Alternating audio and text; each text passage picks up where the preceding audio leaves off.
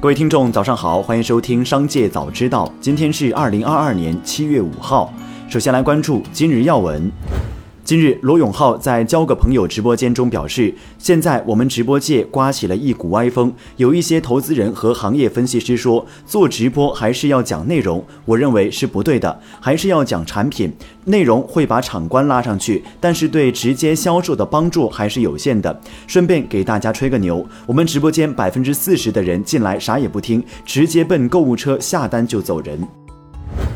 七月三号晚，港股上市公司美图发布公告称，今年上半年公司净亏损可能达二点七四九亿元至三点四九九亿元，主要原因为已购买加密货币减值。美图预计已购买以太币及已购买比特币分别确认减值亏损约一千八百五十万美元及两千七百一十万美元，合计约为四千六百五十万美元，约合人民币三点一一亿元。七月四号，华为新生社区公开任正非内部交流纪要，任正非指出，科学家委员会允许胡说八道，专家委员会可以胡说四道。专家委员会喇叭口稍微窄一些，两个组织之间完全可以自由往来，没有划定边界，但各有侧重。同时，他还表示，华为内部员工、专家之间的交流都不要有任何忌讳。对于外部交流，大家自己掌握分寸，但还是要多交流。华为要做好开放交流，铲除。一切阻碍我们开放的人。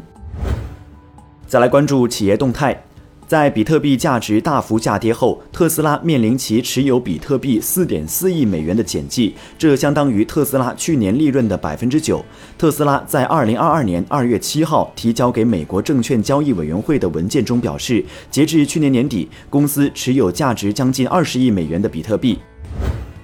湖北星际时代科技有限公司与珠海魅族科技有限公司在杭州举行战略投资签约仪式，正式宣布星际时代持有魅族科技百分之七十九点零九的控股权，并取得魅族科技的单独控制。双方宣布将携手致力于为用户提供多终端、全场景、沉浸式融合体验的核心产品。近日，上海网之翼网络科技发展有限公司发生工商变更，丁磊退出法定代表人及执行董事职位，均由张栋接任。不过，丁磊仍持有该公司百分之百股份。卸任京东集团 CEO 两个月内，刘强东通过直接、间接减持京东集团京东健康股票，累计套现六十六亿元。据不完全统计，从二零一六年起，截至今年六月三十号，合计减持超过六百四十亿元人民币。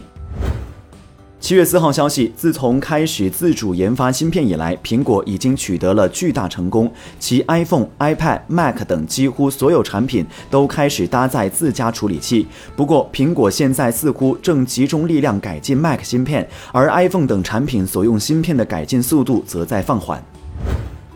七月四号早间，麦趣尔在公告，近日昌吉市市场监督管理局依法对本公司纯牛奶检测不合格问题进行立案调查，公司将积极配合市场监督管理部门的调查处理，不拒绝、不逃避，主动承担企业责任。公司纯牛奶业务占整体营业收入的百分之五十，预计此事项在整改期间将对纯牛奶业务造成负面影响，进而可能影响公司阶段性经营业绩。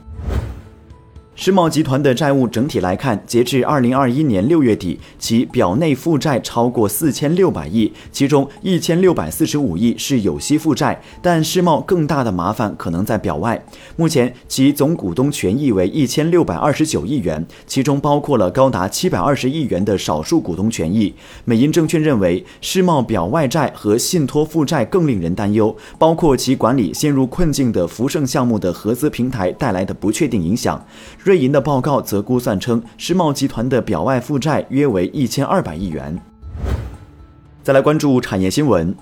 根据规定，今年年底前对不含增值税单车价格不超过三十万元的二点零升及以下排量乘用车减半征收车购税。国家税务总局昨天发布的最新数据显示，部分乘用车减半征收车辆购置税新政实施一个月以来，全国共减征车辆购置税七十一亿元，减征车辆一百零九点七万辆。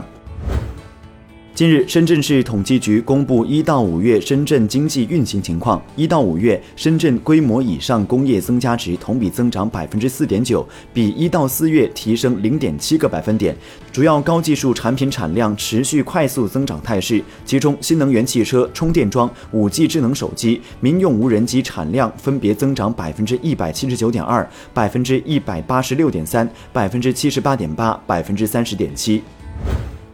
截至六月三十号，已有二十五个省份发布了二零二一年平均工资数据。数据显示，有六个省份非私营单位就业人员平均工资超过了十万元，比上年增加了九千四百五十八元。这也是我国城镇非私营单位就业人员年平均工资首次超过十万元大关。